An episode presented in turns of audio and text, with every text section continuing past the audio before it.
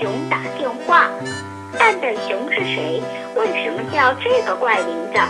蛋蛋熊是一个聪明蛋、傻瓜蛋、调皮蛋、机灵蛋、倒霉蛋，所以大伙儿叫他蛋蛋熊。这天，蛋蛋熊帮爸爸大扫除，他越帮越乱，把家里弄得乱七八糟。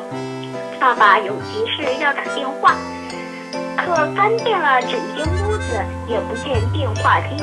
爸爸说：“哎，奇怪，电话机在哪儿呢？”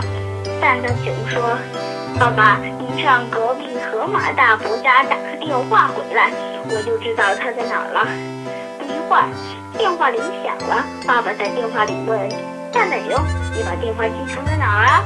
蛋蛋熊说：“爸爸，您猜我在哪儿接电话呀？我在床底下。”